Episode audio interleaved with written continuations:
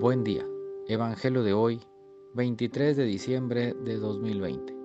Mi nombre es Ignacio Salinas. Pertenezco a la Iglesia San Patricio del Ministerio de Estudio Bíblico Nazarenos Católicos.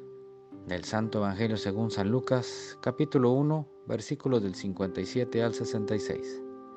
Por aquellos días, le llegó a Isabel la hora de dar a luz y tuvo un hijo.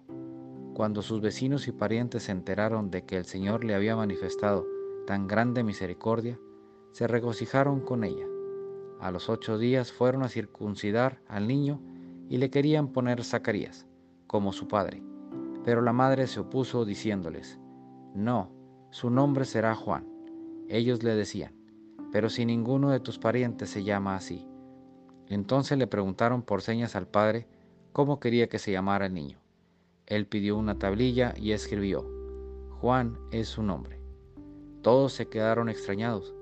En ese momento, a Zacarías se le soltó la lengua, recobró el habla y empezó a bendecir a Dios. Un sentimiento de temor se apoderó de los vecinos, y en toda la región montañosa de Judea se comentaba este suceso. Cuantos se enteraban de ello se preguntaban impresionados, ¿qué va a ser de este niño? Esto lo decían porque realmente la mano de Dios estaba con él. Esta es palabra de Dios. Gloria a ti, Señor Jesús. Reflexionemos.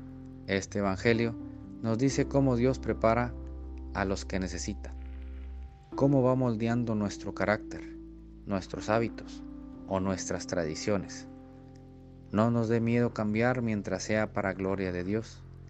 Esperemos que la mano de Dios se manifieste en nuestro corazón y nos moldee para que seamos los nuevos Juan Bautista que tanto necesitamos hoy en día. Vayamos proclamando esa palabra de nuestro Señor y más corazones se unan a Él. Vivamos con conciencia nuestro bautismo y podamos ser esa voz de Dios que nos ayude a cambiar más corazones.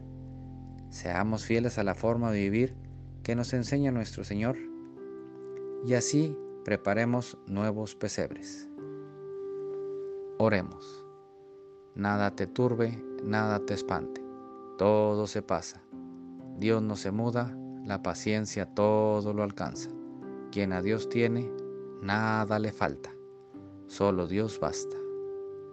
Vayamos con alegría a proclamar lo que Dios nos ha enseñado. Que tengan un excelente día.